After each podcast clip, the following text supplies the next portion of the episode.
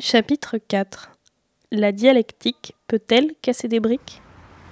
Si tu te projettes après tes études et que tu as alors le choix entre un travail que tu aimerais faire mais qui est très mal payé ou un travail qui ne t'intéresse pas du tout mais qui est très bien payé, tu choisirais lequel? Je pense que euh, maintenant, ce qui, ce qui est important, c'est l'argent. Donc, euh, je prendrai euh, le travail qui rémunère le plus. Même si. Même si ce, sera pas intéressant, faut faire des concessions. Ce serait quoi ton travail idéal? Bah, euh, pour moi, ce serait le cinéma, mais. je sais que c'est difficile.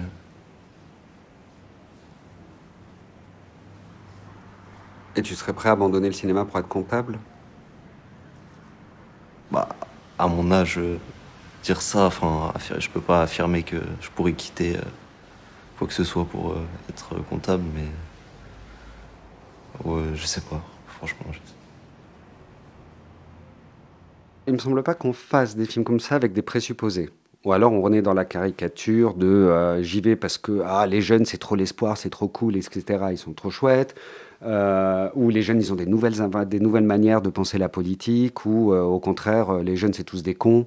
Euh, enfin en tout cas moi je rentre pas dans un espace en me disant et puis euh, déjà on a un groupe, il y a autant d'individus et de différences. euh, moi, j'avais pas de présupposé euh, du tout. J'avais même pas d'idée du film qu'on allait faire ensemble. Donc, le fait que ça parle de politique, ça vient d'eux, en fait. Moi, le projet de base était. Mon hypothèse, pas le projet de base, une hypothèse de base, euh, n'était pas possible avec ce groupe-là. euh, ça leur parlait pas, etc. Et donc, euh, on tombe. La politique devient un sujet quand, pour le, mon hypothèse de départ, je leur ai montré beaucoup de documentaires dans lequel des gens prenaient la parole. Un cinéma pas d'observation, un cinéma d'interview, on va dire, avec des, films très différents, d'époques très différentes, euh, sur des gens dans, dans des hôpitaux psychiatriques, par exemple. Et, et du coup, ils étaient assez surpris de découvrir un cinéma comme ça, qui leur donne accès à des univers euh, précis, avec des gens qui parlent euh, de leur d'où ils sont, etc. Et parmi cette série-là, à un moment, je leur montre un- une série de films autour de 68 du cinéma ouvriériste français. Ça, ça leur a, une partie d'entre eux, ça les a beaucoup marqués parce que c'était des conditions de vie qu'ils pouvaient euh, partager. C'est-à-dire, c'est la France, c'était loin mais pas si loin, ça, leurs parents travaillent, donc ils voyaient ce que ça voulait dire le travail. Et ça, ça les... Et c'est devenu le sujet parce qu'ils ont eu de l'intérêt pour ça. Parce que s'ils rejouent ça, ils vont apprendre quelque chose. Est-ce qu'en réincarnant, en filmant ça, on apprend quelque chose? Ça, c'est devenu mon hypothèse parce que j'avais envie de les aider à aller vers ces films-là. Euh, Je suis pas prof, je suis pas, sais pas trop comment les rendre actuels pour eux. Et ça devient nos défaites par la découverte. Enfin, le film, euh, ça devient pas une défaite, ça devient ce film-là quand, au moment du tournage, se passe deux choses la découverte que la manière dont ils réinterprètent les films est assez extraordinaire. Ce qui n'était pas le cas juste aux dernières répétitions. C'est encore un peu fragile. Ça veut dire que d'un coup, ils jouent comme des comédiens, non plus comme des amateurs. La plupart du temps, c'est quand même assez fou, la manière dont ils ont attrapé les voix, tout ça, les gens qui filmaient, filmaient. Tout s'est excessivement bien passé. Et que ces interviews ont donné ce qu'elles ont donné. Qui était une vraie surprise pour moi, puisque il me semblait que à chaque fois qu'on a, on a choisi les extraits, ils ont choisi les extraits, eux, à partir d'un corpus. On a parlé de chacun de ces extraits, on a parlé de ce que ça disait, etc. Et que je me suis rendu compte qu'en fait, ils m'avaient pas écouté, mais que j'avais pas présupposé qu'ils m'écouteraient pas. Mais en fait, on se rend compte qu'on est un peu naïf une fois qu'il y a des les choses se passent, que finalement, j'étais un prof. J'étais au bureau, on était dans la salle de classe, on n'a jamais pu faire les ateliers ailleurs. Leur prof de cinéma n'était pas là quand moi j'y étais. Donc en fait, j'étais le mec qui faisait un cours d'histoire. Donc bon, on écoute, on n'écoute pas. Et en fait, quand c'est la première fois qu'on apprend quelque chose à quelqu'un avec d'un coup beaucoup de mots, quoi, capitalisme, le marxisme, les gars, les mots, enfin tout, euh, j'étais un peu présomptueux de penser que juste faire une discussion comme ça, ça allait suffire. Donc en fait, ils n'ont pas retenu ce que j'avais dit. Je leur ai pas donné assez de liberté ou de les sentir assez en confiance pour qu'ils me posent la question en me disant on n'a pas compris a posteriori. Et que finalement, les interviews, alors qu'on a passé six mois à travailler ces films, etc., quand on fait des interviews, je me rends compte qu'en fait, même moi, j'étais pas capable de leur apprendre. Même moi, j'étais un mauvais vecteur. Et ça a donné ces interviews qui n'était pas du tout prévu pour être comme ça. Pour moi, ça allait être des. Ce que je voulais, c'était qu'à partir de ça, ils me disaient, toi, pourquoi tu pourrais lutter? Euh, Mais pas que même l'idée de la lutte, elle était abstraite. Tout était abstrait. Est-ce que moi, ça m'intéressait de savoir si à 17 ans, on se dit, est-ce que, nous, à 17 ans, une partie d'entre nous était déjà euh, au JCR ou des, trucs comme ça. Pas moi, mais je savais que ça existait. Euh, la question de savoir si on voulait syndicat, on aurait répondu. Là, je leur pose la question, même si j'aimais bien ce côté un peu rétrograde d'un coup de parler des syndicats. Je m'attendais pas à ce qu'ils me disent, mais je sais pas ce que c'est qu'un syndicat. Quand je leur dis c'est pourquoi un syndicat pour toi, j'attends pas la définition, mais pour eux c'est un truc de vieux. Je m'attendais c'est un truc de vieux, ça sert plus à rien aujourd'hui, mais je m'attendais pas à ce qu'ils disent ben, je sais pas ce que c'est un syndicat. Donc le film est une, surprise, voilà jusqu'à la fin, avec après l'occupation du lycée qui voilà qui, qui, réouvre, enfin qui finit le film, mais qui réouvre sur euh, sur autre chose. Mais je pense qu'il faut pas avoir de trop de présupposés quand on travaille avec des gens. Enfin, sérieusement, je veux dire que si j'avais du courage, ben, j'irais dynamiter la Sorbonne le Louvre, la comédie française. Oui. La Révolution n'est pas un dîner de gala. Elle ne se fait pas comme une œuvre littéraire, un dessin ou une broderie.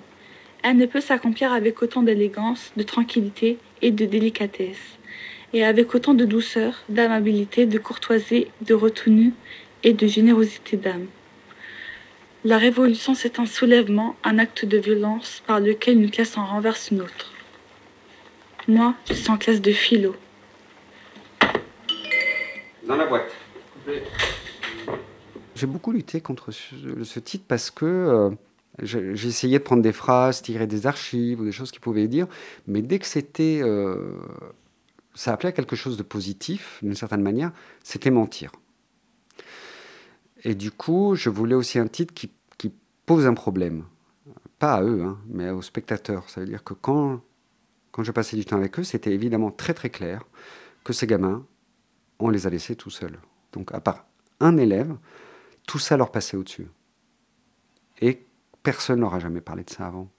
Et là, je me dis, il y a quand même un problème. Comment on, les, comment on peut, si on leur donne pas de clé pour, qu'eux-mêmes puissent devenir adultes et de... Même l'école, on, est censé, on est censé former des citoyens. Ils savent même pas euh, c'est quoi la gauche, la droite, euh, c'est quoi... Bah, personne ne leur apprend ça. Et du coup, il y a un endroit d'échec collectif. Et nos défaites, c'est vrai qu'après, le problème avec un titre comme ça, c'est que certains spectateurs se sentent très agressés, parce que personne ne veut se sentir responsable de quoi que ce soit en général dans la vie. Donc c'est toujours la faute des médias, la faute de l'école, c'est la faute de tout le monde sauf de soi. Moi, je pense que c'est une faute collective. Moi, le premier, en tant que quelqu'un qui passe six mois avec eux. Hein. Euh, et que certains ont mal lu le titre en pensant que du coup c'était une critique de ces gamins. C'est vrai qu'en plus, j'ai pas épargné en fait leurs paroles, etc. Donc des fois, j'ai mis les moments où ils se trompaient, plutôt que mettre que les moments un peu gratifiants. Donc du coup, certains pensaient que nos défaites, c'était eux, c'était le symptôme et que du coup, euh, c'est vraiment des teubés. Ce que je montrais, c'était des teubés. Je non, c'est euh, eux, ils s'en sortent. Hein. Il n'y a pas de souci. Euh. Enfin, moi, dans le film, je vois qu'ils s'en sortent. Et mais voilà. Et donc, nos défaites étaient voilà, c'était un titre qui qui rompait. Enfin, ça pouvait pas être un titre qui nous flatte. Mesdames, Mesdemoiselles, Messieurs, bonsoir. Voici un résumé des informations que nous avons à 20 Faut rajouter quelque chose. Par exemple, mais le calme ne serait qu'apparent, tout ça bougerait énormément.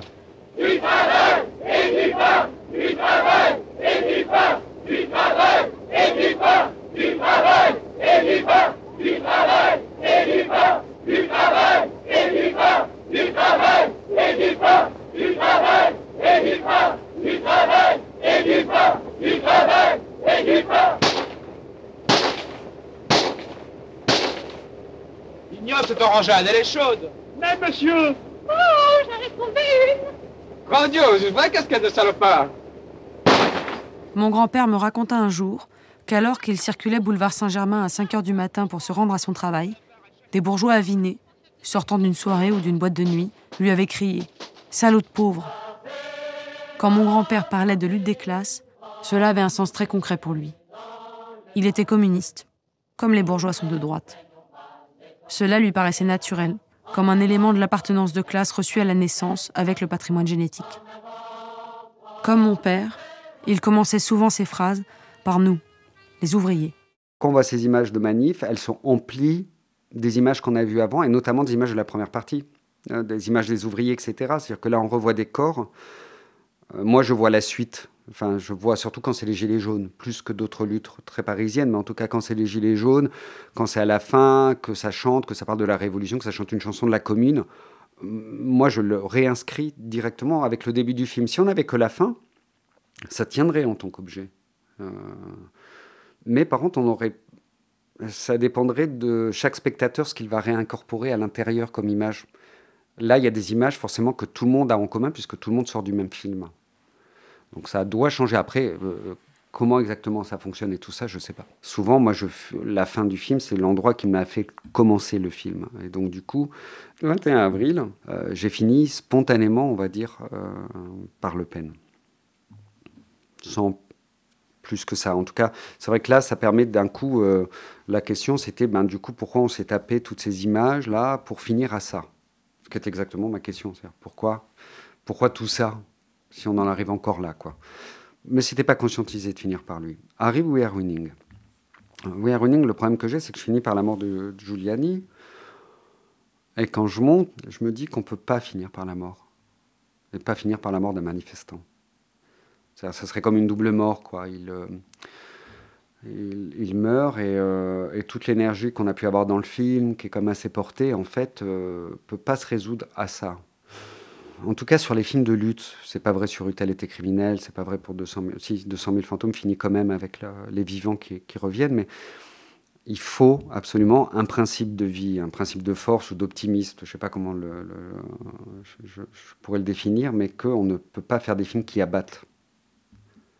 Il faut que, il faut que ça porte un film, le minimum qu'on doit dans un moment dans lequel on est, c'est d'arrêter de se plaindre, de se plaindre tout le temps, de dire que rien ne va. on est obligé de faire des constats. Moi, je fais des films, ils sont un peu durs quand même. Si on prend Retour à Reims, c'est quand même l'arrivée de Le Pen, l'installation de Le Pen, et on est très clairement toujours dans le même segment historique. Mais est-ce que je clôt un film comme ça sur la défaite d'une lutte de classe qu'on a perdue avec euh, l'irruption du Front National et la désespérance à gauche?